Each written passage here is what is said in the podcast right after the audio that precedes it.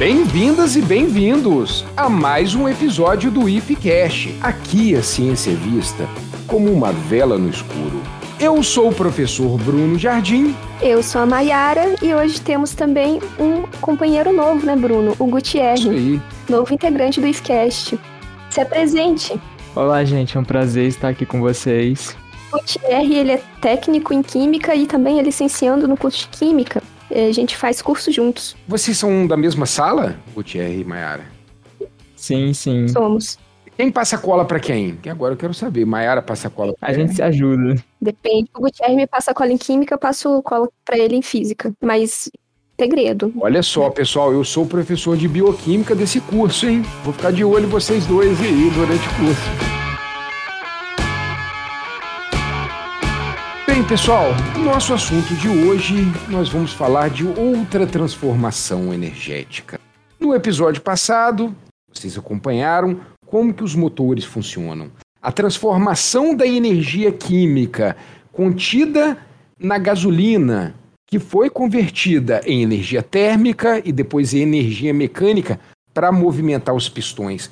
Então hoje também nós vamos falar de outro tipo de transformação. Só que esse vai acontecer nos organismos vivos. A gente tem que pensar como uma célula fosse uma indústria química em miniatura, onde ali vai acontecer várias reações microscópicas, sendo que o principal combustível para essas indústrias funcionarem é o açúcar, que podem ser convertidos em outros blocos que constituem a matéria viva, mas também, mais importante ainda, vai converter essa energia que está na ligação dos carbonos dos açúcares em energia mecânica, por exemplo, na contração muscular.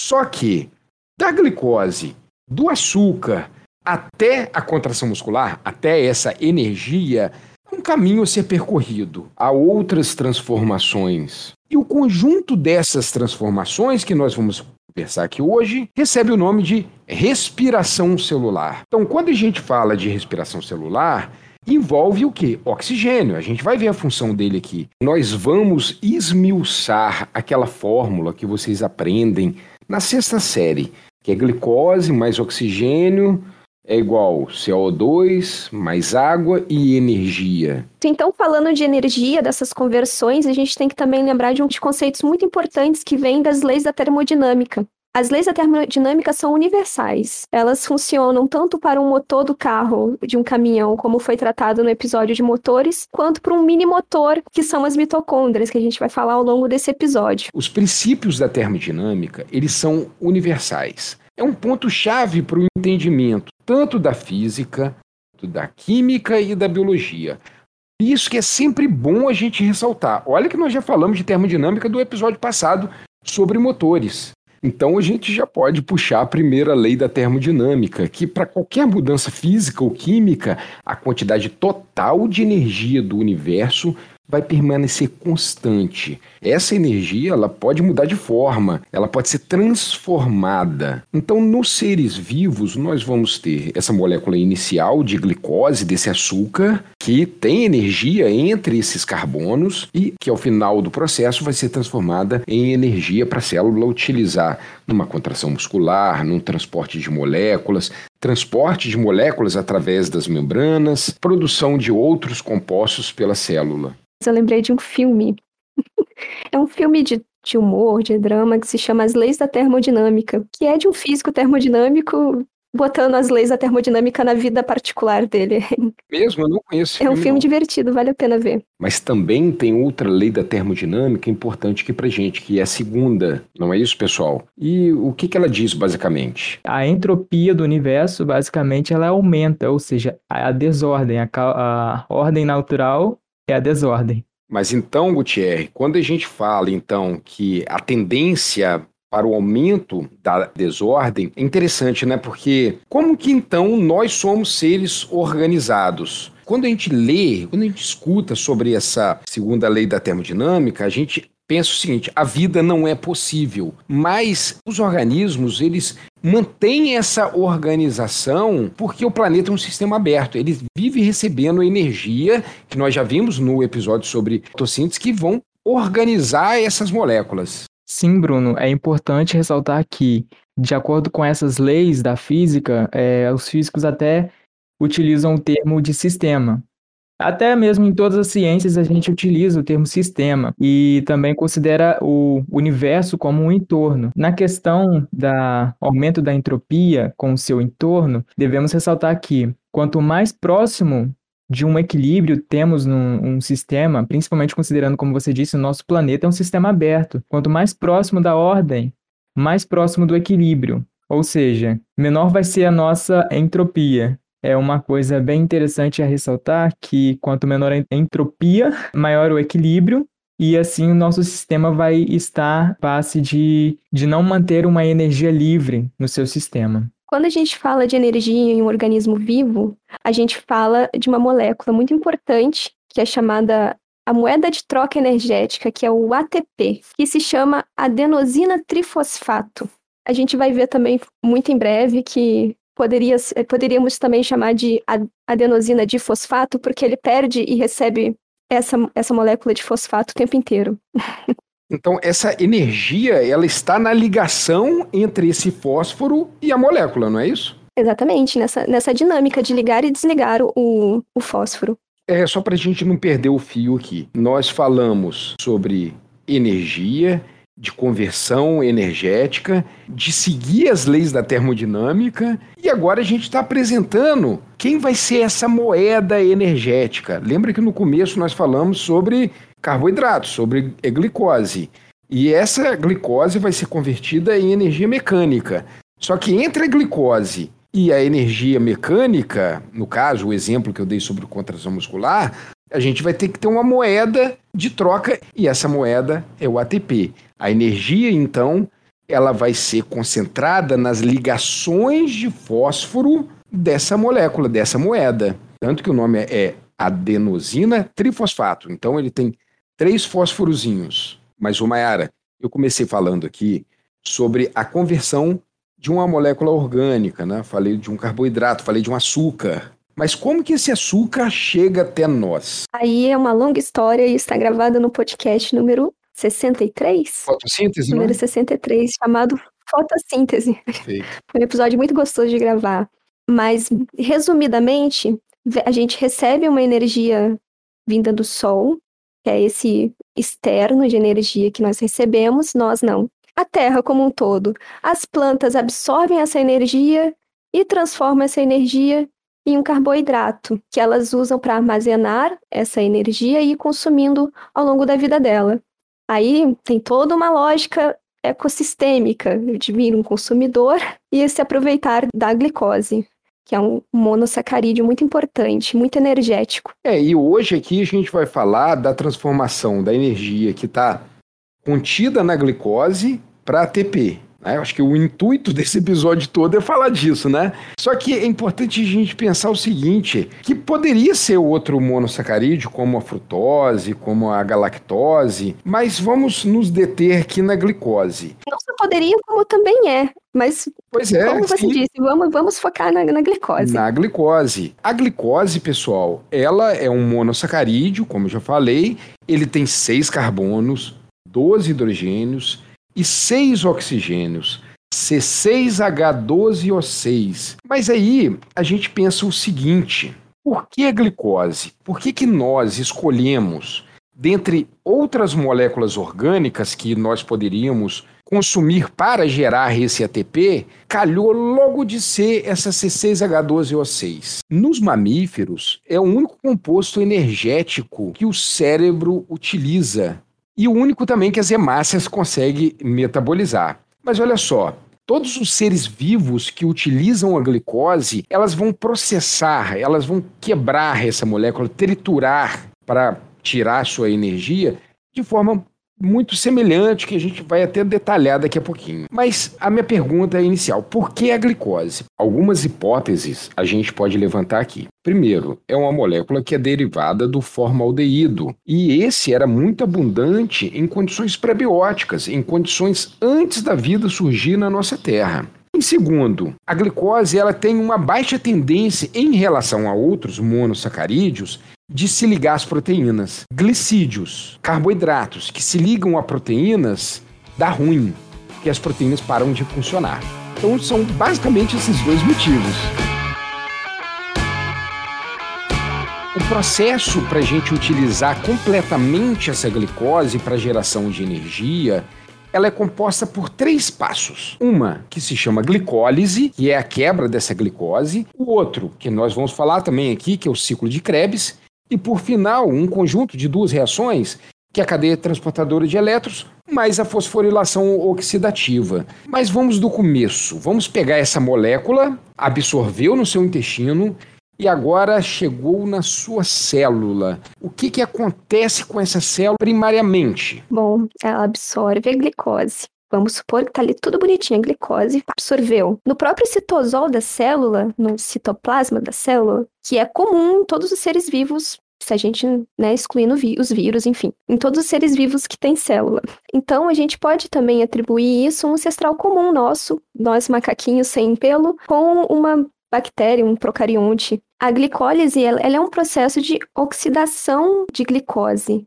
Mas eu acho importante aqui, Mayara, a gente pontuar, e Gutierre, apontar o que, que é oxidação. É, isso é extremamente importante. Sorte a nossa que estamos com um técnico em química aqui. Bom, então, uma reação de oxirredução é basicamente uma reação na qual estão envolvidos elétrons. Também conhecida como reação redox, você tem reagentes na qual estão sofrendo oxidação e redução, onde um está cedendo seus elétrons, o outro está recebendo, que amplamente vamos conceituar como o oxidante e o redutor. Então, todo o processo de oxidação doa um elétron. Sim, sim. E se a gente tem uma oxidação, a gente tem que ter uma redução também. A gente tem que ter algo que receba esse elétron, correto? Quando você tem a perda de elétrons e o outro está ganhando, esse que perdeu o elétron, ele na verdade ele está oxidando e quem ganha esse elétron está reduzindo. Pelo incrível que pareça, a semântica da palavra é diferente do que está acontecendo ali, né? Que dá a impressão que quem está reduzindo está perdendo elétron, não é? Mas não, está ganhando. Então, quando a gente fala que é, uma molécula está oxidada, significa que ela perdeu o elétron para alguém que está reduzindo, que ganhou esse elétron. Isso aí. Então quer dizer o seguinte, que o que nós vamos ver hoje aqui é uma oxidação completa. Então quer dizer que a glicose ela vai perder os seus elétrons.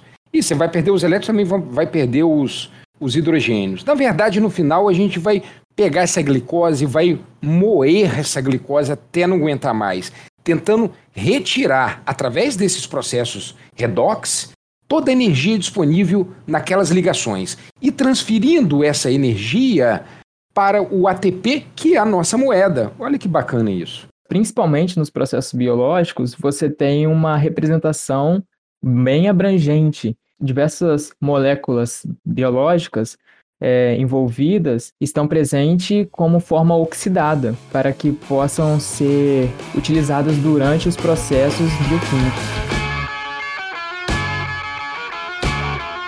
Bem, pessoal, já que agora nós conseguimos definir algumas questões que é importante para a gente entender esse processo, como o que é metabolismo, o que é energia, o que, que nós estamos esperando, né? a conversão dessa energia, a produção desse ATP, e também o Gutierrez falou muito bem sobre as questões de oxirredução, nós vamos começar desmontando essa molécula de glicose. Note que são três etapas, e não é na primeira que a gente vai desmontar ela toda. A primeira, como a Mayara já apontou muito bem, é a glicólise, que acontece no citoplasma de todas as células. É um processo que envolve 10 etapas. Eu não vou ficar aqui falando de etapa por etapa, enzima por enzima, tá? Mas o mais importante aqui, essa molécula de glicose, que tem seis carbonos, ao final desse processo, nós vamos ter duas moléculas de três carbonos cada uma. Que daqui a pouquinho eu vou falar o nome dela. Tá? O nome dela é meio quinta série. Tem que tomar muito cuidado para você escutar o nome dela. Mas vamos lá. Durante esse processo de conversão da glicose, de quebra da glicose, até essas duas moléculas de três carbonos, a célula ela faz um investimento. Ela investe dois ATPs. Aí você me pergunta, aí agora tá faltando a Elisa aqui para fazer a vozinha, né? Aí você me pergunta, Bruno, mas poxa, eu tô querendo produzir ATP e você vai gastar? É isso mesmo, pessoal. Estou investindo. E note que aqui não é uma pirâmide de investimento, não. Eu tenho um retorno. É, essa época não é muito boa falar de pirâmide de investimento, não, né, pessoal? Nossa, estou datando muito esse episódio. Quem escutar vai saber que época que é. Então, pessoal, a nossa célula, ela vai investir dois ATPs. Só que não tem problema, porque no final da glicólise, quando eu tiver aquelas duas moléculas de três carbonos, eu também vou ter quatro de ATP. Se eu investir duas moléculas de ATP e tive quatro de rendimento, Quanto que é, é, o meu saldo? Vou perguntar para os universitários. Seu saldo é 2, é um investimento que tem retorno garantido. Retorno garantido. E mais ainda, esse processo de glicólise, pessoal, rende duas moléculas, que agora, escute o nome dela, que ela é importante aqui pra gente, que são moléculas vão retirar os elétrons e os prótons, H+, que é a nicotidamina adenosina difosfato. Achou o nome estranho, né? Vamos colocar um nome melhor, vamos chamar ela de NAD. Então, esse NAD, pessoal, que antes estava oxidado, ele vai reduzir. Ele vai pegar elétrons de alguém. De quem que ele vai pegar? Dessa via da glicólise, da própria glicose. Então, nós vamos retirar elétrons da glicose e transferir para essa moleculinha que é muito importante para a gente, que agora Antes era NAD e agora é NADH. Muito bem. Nossa, eu fiquei de cara que tu falou o nome do NAD. De primeira, assim, brau. acho que se repetir não consegue. Nicotidamida é adenosina de fosfato. Nossa, parabéns. Então, pessoal, só para concluir aqui, o saldo, então, são dois ATPs e duas moléculas de NADH. Então, essas duas moléculas de NADH estão carregando hidrogênios e elétrons da glicose. Importante destacar isso aqui. Preste atenção, pessoal, que eu estou desmontando uma glicose. Eu já desmontei uma parte dela, que foi o quê? Os hidrogênios. Já tirou aí. Mas agora, para finalizar a parte da glicólise, essas duas moléculas de três carbonos que sobra no final é chamado de piruvato. O nome é estranho, piruvato, que eu falei que era da quinta série, porque às vezes eu estava dando aula e estava no quadro, né, dando aula, e às vezes eu tinha que abreviar algumas moléculas. Glicose era glic, proteínas era PTN.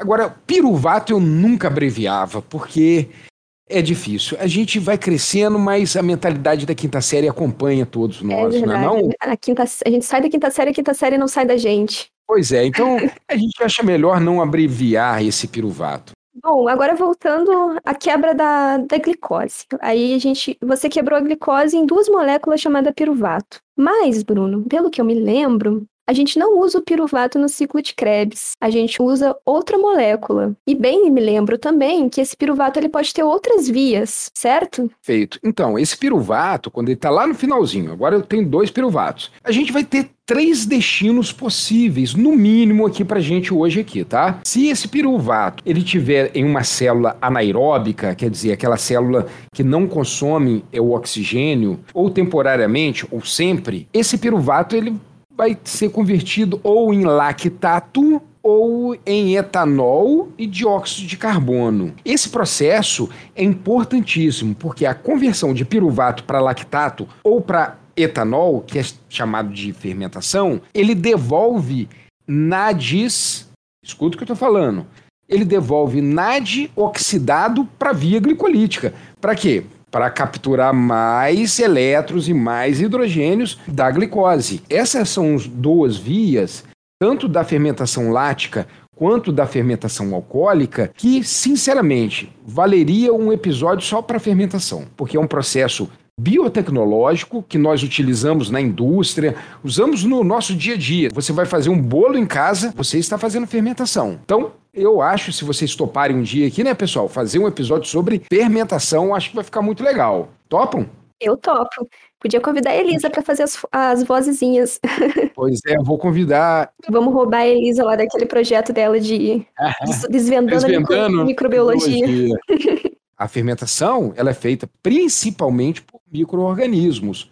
Só que nós também podemos fazer fermentação. Quando nós temos baixo nível de oxigênio ou esse oxigênio não consegue chegar nas nossas células musculares, não vai ter jeito. O piruvato vai ter que ser convertido a lactato. Então a gente vai fazer fermentação. Isso faz algum mal, pessoal, a gente produzir lactato? Não, o lactato ele vai ser utilizado em outras vias metabólicas que vai ter algum tipo de rendimento energético para gente. Mas o objetivo nosso aqui, Maiara e Gutierre, é continuar nessa via principal, Imaginemos que essa glicose que foi absorvida esteja em uma célula eucarionte, uma célula que tem todas aquelas organelas. Principalmente que ela esteja em uma condição de oxigenação ideal. Perfeito, isso aí. Considerando que ela está numa condição de oxigenação ideal, ela vai sofrer mais uma descarboxilação, ou seja, ela vai perder mais um carbono e aí ela vai se transformar numa molécula chamada acetilcoenzima A. Mas bom, antes disso eu queria que o Bruno falasse um pouco sobre os experimentos que chegou a isso. Eu achei interessante, até coloquei aqui na pauta, porque a própria descoberta dessa via de quebra de glicose, a glicólise, ela foi meio por acidente. Isso é raro acontecer na ciência, tá? A ciência é feita de trabalho árduo. Algumas vezes a gente tem os momentos de eureka, os momentos de acidente, mas isso é raro, tá, pessoal? Então, quando vocês estiverem nos seus laboratórios, não pensem que o seu PCR vai dar certo pelo é um acidente, tá? Então é trabalho duro, o laboratório é um bigo na bancada. Isso é muito importante destacar aqui. É importante também sempre falar, né, para os jovens pesquisadores que um resultado negativo também é um resultado. Às vezes ele pode não ser nada ali naquele momento, mas pode ser que depois, trabalhando em cima desse resultado negativo, você encontre outras coisas mais interessantes. A história que a Mayara pediu para contar, que é dos irmãos Buchner, é interessantíssima, porque esses irmãos, eles eram pesquisadores, né? Eles tinham eles trabalhavam nos seus laboratórios, eles trabalhavam com leveduras. Eles buscavam algum tipo de levedura que poderia ter alguma utilização terapêutica. E ele fez o seguinte: ele precisava armazenar esses extratos de levedura para ele não estragar. Eles tiveram a ideia seguinte: vamos colocar em fenol. Essa época, que foi no final do século XIX, se usava muito fenol para limpar a superfície. Ah, Maiara, inclusive, nós temos um episódio que fala da utilização desse fenol, que eu gravei com o Bruno Leite, médico anestesista. A gente fala muito da utilização do fenol. E os irmãos Buchner falaram: não, a gente vai armazenar em fenol. Aí um olhou para o outro e falou assim: é, mas não vai dar certo não, porque se eu armazenar em fenol, a própria amostra iria ficar comprometida. Aí eles pensaram o seguinte: lembraram que as pessoas armazenavam alimentos em uma solução de açúcar, né, que a gente conhece hoje como compota. A compota, aquele açúcar lá, ele está presente não é para fazer doce, não, é para conservar, e a gente usa isso para passar na, no nosso pão, no, no nosso bolo. Mas então eles fizeram o seguinte, pegaram essas leveduras e colocaram nessa solução de sacarose. Depois de um tempo, eles sentiram um cheiro de álcool. O que estava acontecendo ali? A fermentação alcoólica. E o interessante, até mesmo Louis Pasteur, que é conhecido um grande cientista, microbiologista, ele afirmava que a fermentação seria em células vivas. E note o que, que aconteceu. Buchner utilizou, os irmãos, né? Eles utilizaram extratos de leveduras. Então existia algumas coisas ali que hoje a gente conhece como enzimas que fazia esse processo. Essa história é maravilhosa, eu não conhecia, eu gostei muito de saber desse contexto.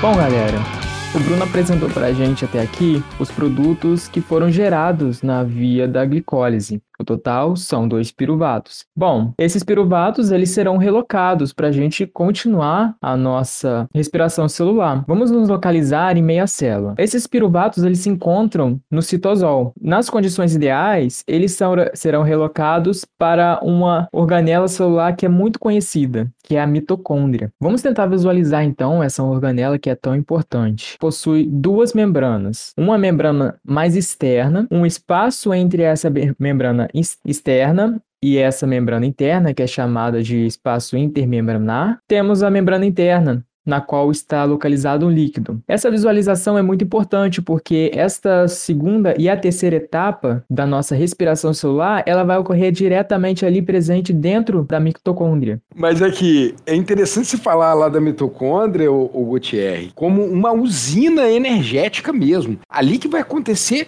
porque até agora, vocês já perceberam que nós só produzimos dois ATPs? Quase nada, né? Então a mitocôndria é a usina que vai produzir energia para toda a célula e para todo o nosso organismo. Tecidos que são muito metabólicos ou que precisam de muita energia têm muito mais mitocôndria do que aqueles tecidos que não, que não necessitam de energia. Por exemplo, o músculo. Vocês acham que tem pouca ou muita mitocôndria? Muita mitocôndria. Tem muita mitocôndria. Diferentemente, por exemplo, de um osteócito, que é uma célula do osso, que tem poucas mitocôndrias. Um exemplo que eu gravo bem para pensar assim na, na, na, quantidade de mitocôndria é o tecido adiposo, é o tecido de gordura. Um tecido adiposo convencional, ele tem aquela característica amarelada, mas tem um tecido adiposo diferenciado, que é o tecido adiposo adiposo pardo, que ursos têm e crianças recém-nascidas também têm. É um tecido de gordura que ele é meio amarronzado, e ele é meio amarronzado justamente por ter muitas mitocôndrias ali dentro, porque o urso e Bom, crianças precisam gerar energia para manter temperatura no corpo. Térmica, não é? Sim. Pra... Então aí, ó, esse também é um exemplo legal para a gente ver a utilização de energia, transformando a energia química do, do ATP, né, do, enfim, que vai gerar ali nas mitocôndrias, uma energia térmica. Em ambientes frios ou em criança recém-nascida que te, tende a perder energia fácil para o ambiente, é, energia térmica no caso, precisa ter esse tecido adiposo, esse tecido de gordura, que ele é um tipo um isolante térmico, mas ao mesmo tempo também produz a energia em forma de calor por causa das mitocôndrias. Então, a gente tem esses dois tipos de tecidos de gordura. O tecido de gordura convencional, que nós temos, infelizmente, e o tecido Amarela. de gordura pardo, né, que ursos e crianças recém-nascidas têm. Só para colocar aqui, urso pardo não tem nada a ver com a gordura parda, não, tá? Isso não tem nada a ver com o urso branco também tem, urso negro também tem. É, o urso polar que é branquinho também tem. Então, como o Gutierre já comentou, nós vamos acompanhar o destino desse piruvato em condições aeróbicas, que ele estava no citoplasma e agora está na mitocôndria. Na mitocôndria, esse piruvato ele vai ser desmontado mais um pouquinho. Ele vai perder hidrogênios. Para quem? NAD. De novo ele, o NAD. Então esse NAD vai capturar hidrogênios e elétrons desse piruvato. E mais, esse piruvato ele vai ser descarboxilado. Toda vez na bioquímica, quando a gente fala em descarboxilação, esse carbono vai sair como? Como? Como Maiara Gutierre? Na forma de quê? Aí a gente fala da respiração no sentido popular. A gente faz a troca é, gasosa. Fisiológico. Isso aí vai sair na forma de CO2. Então, note que assim que esse piruvato chega na mitocôndria, ele já perde hidrogênios, já perde elétrons, já perde carbono, já perde oxigênio. O resultado dessa molécula de piruvato, toda bagunçada agora, sem carbono, sem hidrogênios, nós vamos ter um nome, que é um acetil, que combinado com uma coenzima A, vira então o acetil-CoA. Eu já falei para vocês no começo que eu não iria falar muitos nomes de moléculas de enzimas, mas acetil-CoA é muito importante porque imagina que o metabolismo ele tem várias rotas, como se fosse um mapa de uma cidade onde que tem as ruas. O acetil-CoA seria aquele o centro, o local central, onde essas ruas vão convergir. Então, todas essas moléculas, proteínas, carboidratos, como a gente está falando aqui, lipídios, eles vão ser degradados principalmente a acetil-CoA. Eu costumo falar que o acetil-CoA é a encruzilhada metabólica dos seres vivos. Esse acetil-CoA se junta com outra molécula formando o que a gente chama de ácido cítrico. O ácido cítrico também é importante porque vocês podem ver em muitos livros um ciclo chamado ciclo do ácido cítrico. Mas para gente aqui, eu vou chamar ele de ciclo de Krebs, para a gente dar crédito a quem descreveu esse ciclo. Esse ciclo, pessoal, ele é importante porque aqui não sobra nada ou quase nada daquela molécula inicial de glicose. Quando esse ácido cítrico percorrer esse ciclo, ele vai perder mais carbono, ele vai perder mais hidrogênios para o NAD e também agora tem uma molécula nova que é o FAD, que é a flavina adenosina dinucleotídeo, também vai perder hidrogênios e elétrons para ele. Curiosamente, ela, é, ela tem origem em uma vitamina, né, Bruno? Pois é. Por isso que é importante consumir vitaminas, porque ele é cofator para as nossas reações energéticas. Mas então, pessoal, ele passa pelo ciclo, ele praticamente não existe nada mais da glicose. O que nós temos então da glicose são os hidrogênios e os seus elétrons que estão coladinhos com NAD. O NAD e agora também o FAD. Mas o interessante, pessoal, já falando do ciclo de Krebs, que eu falei que eu gosto de falar o nome dele para valorizar o cientista, e teve gente que não valorizou. Eu vou contar uma história dele rapidinho aqui para vocês, do Hans Krebs, também conhecido para os íntimos de Crebinho, né? A gente se chamar, a gente encontrava lá na feira. Ah, Clé. Oi, Crebinho, tudo bem? E o oxalocetato? Então, esse ciclo, pessoal, ele foi apresentado pela primeira vez por Hans Krebs em 1937. Mas o interessante foi o seguinte, que ele escreveu um artigo sobre isso, enviou para Nature. Nature é uma das revistas, uma das revistas científicas mais antigas do mundo e uma das mais conceituadas, junto com a Science, e ele recebeu carta de volta lá da Nature. E essa carta é importante que toda palestra que ele vai, ele mostra essa carta. Eu vou ler a carta aqui, que é bem pequenininha. O editor da Nature apresenta seus cumprimentos ao Dr. Hans Krebs e lamenta que já tenha material suficiente para publicar na seção de carta dos, dos leitores nas próximas sete ou oito semanas. Não é desejável aceitar mais material no presente momento, tendo em vista a inevitável demora na publicação. Se o senhor Dr. Krebs não se importar com essa demora, o editor conservará o material até todos os trabalhos aceitos serem apresentados ao público na esperança de talvez, na esperança, hein, pessoal, de talvez usá-lo. O editor devolverá seu trabalho caso o Dr. Krebs prefira uma publicação mais rápida preferindo submetê-lo a outro periódico. Então, a Nature rejeitou o trabalho do Krebs. Visto de hoje, isso é chocante, isso é avassalador. No máximo chegou para ele e falou assim: não, se você quiser colocar o seu artigo na seção de cartas, até vai, mas de artigo não dá. Então o que, que aconteceu? O Krebs ele publicou o artigo dele na revista Enzymology, que trata sobre enzimologia, é o estudo das enzimas. Por isso que eu falei que toda palestra que o Krebs ele, ele dava, né, porque ele faleceu, se eu não me engano, em 1981, 82, por aí, ele exibia com orgulho essa carta para encorajar esses jovens cientistas a não desistirem de suas pesquisas. Boa, é triste e boa ao mesmo tempo. Mas é legal essa história dele, não é?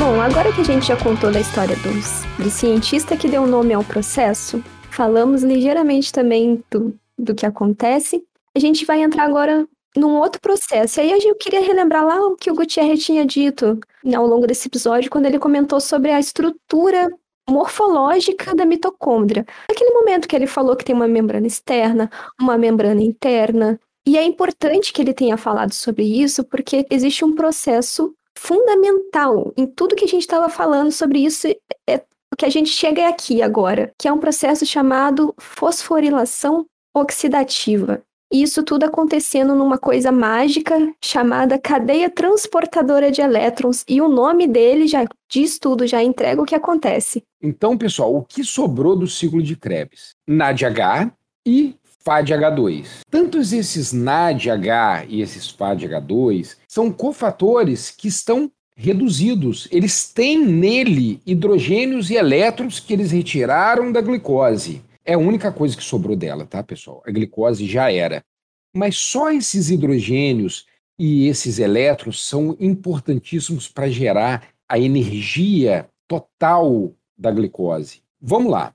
A Maiara, Gutierrez falaram aí da membrana interna, e é importante destacar mesmo que na membrana interna, pessoal, ela tem incrustada ali vários grumos proteicos em fileirinha, que também são chamados de citocromos, tá? Qual a função desses citocromos? Receber elétrons. Eles são perfeitos aceptores de elétrons. Eles adoram elétrons. Então, esses elétrons que estavam no NADH e no FADH2 serão doados para esses citocromos. Cada vez que esses elétrons são transportados de citocromo para citocromo para citocromo, gera uma energia suficiente para bombear os hidrogênios que estavam no NADH e no FADH2 para esse espaço entre as duas membranas. Então, note o que, que nós temos agora: elétrons caminhando de um citocromo para o outro na membrana interna da mitocôndria.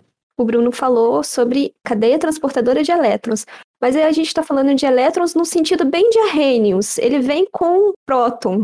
Ele vem com prótons, exatamente. E esses prótons estão sendo que bombeados para esse espaço entre a membrana externa e a membrana interna, que o Gutierrez falou. É um espaço intermembranar. Então, a situação que nós temos são esses elétrons passando e esse espaço intermembranar lotado de prótons H+. Está cheio de H+.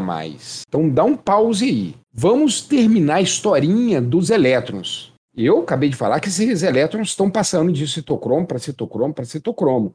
Uma hora vai ter que ter fim nisso. Ele vai ter que ir para algum lugar. Para onde que ele vai? Quem vai captar esses elétrons? Quem que vai segurar essa barra? Pro oxigênio. Perfeito. O oxigênio, pessoal, se você tiver uma tabelinha periódica perto de você, você pode olhar, eu estou olhando aqui para minha, ele é um elemento químico muito eletronegativo. Então ele vai aceitar esse elétron ó, de boaça. Ele recebe muito bem esse elétron. Agora, pessoal, da onde que vem esse oxigênio? Até agora eu não tinha falado de oxigênio. A gente começou, o nome do episódio diz respiração celular. Aí a gente lembra do sentido mais macro da respiração. Pois é. E isso da respiração fisiológica, né? Toda vez que você faz inspira, você está o quê? Trazendo oxigênio para suas células. A única função, pessoal, de vocês abrirem essa narina de vocês e captarem esse oxigênio é para isso, é para servir como aceptor final dos elétrons. Esses elétrons que passaram por uma cadeia transportadora e chegaram até o oxigênio. Essa é uma parte da história. Agora, mas a gente tem que pensar naquela quantidade de prótons que está no espaço intermembranar lá, lotando aquele espaço que não sabe para onde que vai. Toda essa cadeia de citocromo, dessas proteínas que estão incrustadas nessa membrana interna, ela vai liberando esses H+, esse espaço entre as membranas, intermembranar. Esses prótons, eles ficam retidos ali, eles não conseguem atravessar a membrana interna da, da mitocôndria. Então, eles precisam de, um, de uma coisa que transporte isso para dentro de volta. Eles têm que voltar por um buraquinho, né? Eles têm que voltar, de algum jeito. De algum jeito eles voltam. E eles usam uma proteína chamada TP sintase, uma enzima. Então, nesse processo dele fazer o caminho de volta para a membrana interna, ele gera ATP, através da, dessa proteína enzimática chamada ATP sintase. Certo. Esse processo todo acontece porque existe um potencial elétrico envolvido. Nesse espaço entre as membranas, tem uma carga positiva elevada por causa da quantidade de prótons que está ali, né, de H+.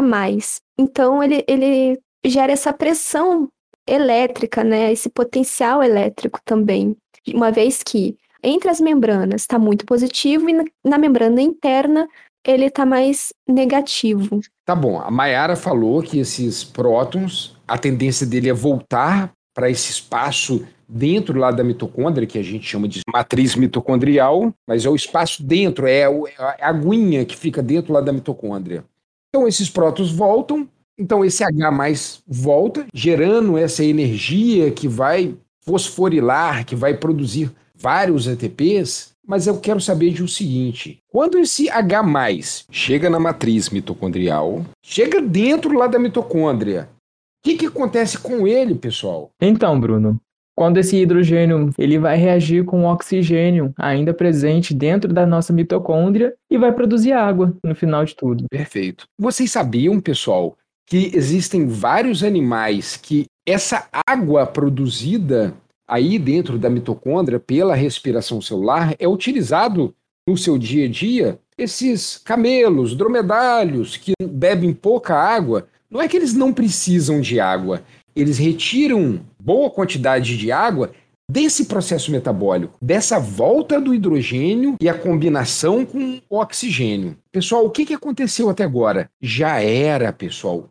toda a nossa glicose. A água foi formada do hidrogênio da glicose, o oxigênio da glicose foi perdida via CO2, carbono nem se fala, já foi embora, e os elétrons estão na água. Então, da glicose mesmo, não tem mais nada. A gente tem aproximadamente vários livros didáticos um saldo, um saldo total dessa oxidação completa da glicose. Dependendo do livro que vocês forem pegar aí, vocês vão ver o seguinte: para cada glicose, no final nós temos 32 ATPs. Outros livros, para cada glicose a gente tem 36, 38.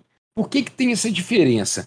Não é porque o cientista não sabe de nada e fica chutando o número, não, tá, pessoal? Porque esses dados são empíricos. As pessoas precisam fazer experimentos e calcular o número de ATPs gerados a partir de uma molécula de glicose. Aquele autor que escreveu que para cada molécula de glicose nós temos 32 ATPs, eles utilizaram artigos científicos que demonstraram 32 ATPs. E lembrando que nós estamos trabalhando com organismos vivos, com células. Isso vai variar bastante. Nós temos muitas variáveis cultivo daquela própria célula em ambiente in vitro. Mas, Bruno, como disse anteriormente, a natureza ela funciona de uma forma totalmente caótica. E para encontrar um equilíbrio, Sabemos que leva, leva anos e anos até a gente chegar num equilíbrio consistente. Uh, no caso da respiração celular, tem alguns fatores que poderiam modificar esse processo ao longo do, da produção do piruvato, da produção do gás carbônico, da água e desses ATPs? Antes do Bruno responder, eu queria só falar que equilíbrio não é uma palavra muito amiga de biólogos. É, mas a gente está recebendo um químico aqui hoje, a gente tem que dar essa chance, né, não, Mayara? É, muito bem. Aqui, mas eu entendi a pergunta do Gutierrez. Bem, então, o que, que a gente pode falar aqui um pouco são de substâncias químicas que desestabilizam toda essa respiração celular. Vou citar algumas aqui mais conhecidas, como o dinitrofenol, que é muito utilizado em substâncias emagrecedoras, tá? Às vezes tem substâncias químicas milagrosas que emagrece pra caramba. E realmente ele vai te emagrecer a custas de desacoplar a cadeia transportadora de elétrons da fosforilação oxidativa. Só que isso causa um prejuízo à saúde. Então, pessoal, dinitrofenol não pode ser tomado. Você pegar algum medicamento, tem que alguém fala, ah, toma isso aqui, que isso aqui emagrece, tiver de nitrofenol, esqueça disso, larga disso. Outra substância que a gente pode falar que também é muito utilizado, que é a rotenona, que é a base de alguns pesticidas, que também influencia nessa respiração celular. Outro que foi utilizado na Primeira Guerra Mundial, como o dimercapitanol, foi utilizado como uma arma química e um interessante que é o mercúrio, porque o mercúrio ele desestabiliza essa produção de ATPs, gerando alguns tipos de doenças neuronais. Tanto que, há muitos anos atrás, as fotografias eram reveladas utilizando nitrato de mercúrio. Esses primeiros fotógrafos tinham problemas mentais seríssimos. E uma coisa interessante que inspirou Lewis Carroll na escrita do Alice no País das Maravilhas, que antigamente as pessoas produziam chapéu, amaciavam o couro do animal para a produção de chapéu usando o nitrato de mercúrio. E essas pessoas que tinham essa profissão também tinham algumas doenças mentais. Até tinha uma frase que as pessoas usavam muito. Ah, fulano é doido igual um chapeleiro que inspirou qual personagem? Chapeleiro Maluco, que vocês conhecem aí do Alice no País das Maravilhas. E falando mais especificamente de algum erro ali no ciclo de Krebs, vários defeitos nesse ciclo contribuem para o desenvolvimento de câncer. Porque câncer pode ser multifatorial, ele pode ser genético, pode ser epigenético e metabólico também. Dentro desse contexto, existe também os radicais livres, que são produtos à base do oxigênio que não, não recebeu o elétron nesse processo todo. Então, forma, a formação desses radicais livres, o Bruno até sabe o nome bonitinho em inglês. Espécies reativas de oxigênio. Quando esse, esse oxigênio não recebe lá em forma molécula de água, ele é muito reativo. Tem uma eletronegatividade significante, então ele pode gerar alguns problemas e formar o que a gente chama de radicais livres. É altamente carcinogênico e pode gerar de tudo ali dentro, pode desregular bastante coisa. Basicamente, respirar mata.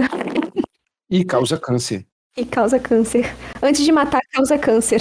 Ah, deixa eu te falar mais de uma aqui. Bem feito, Gutierrez foi tocar no assunto, foi fazer uma pergunta. Agora eu tô lembrando de outro aqui, que é o do monóxido de carbono. O monóxido de carbono, que é o CO, que é resultado aí de queima de combustível fóssil, ele se liga à nossa hemoglobina de um jeito irreversível, impedindo que essa hemoglobina transporte oxigênio para essa cadeia transportadora de elétrons. E mais, o monóxido de carbono também, ele se liga a um desses citocromos aqui, que é um dos últimos, chamados de citocromo C, impedindo que ele faça a sua função. Então, inspirar monóxido de carbono tem um prejuízo dobrado, inutiliza a sua hemoglobina e também um dos seus citocromos. Com mais um motivo para as pessoas voltarem lá no episódio que você gravou com o Adriano sobre energia e ver fontes renováveis de energia que não sejam tão é, poluentes. Perfeito.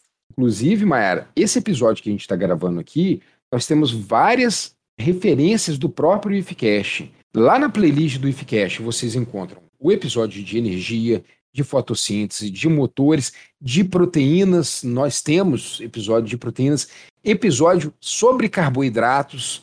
Então, eu acho que no decorrer né, de todos esses setenta e poucos episódios, nós demos para o, o ouvinte base para ele entender perfeitamente esse episódio. Porque eu, Maiara e Gutierrez, a gente estava meio apreensivo de gravar esse episódio, por ser um assunto que realmente é um assunto maçante, um assunto um pouco complexo.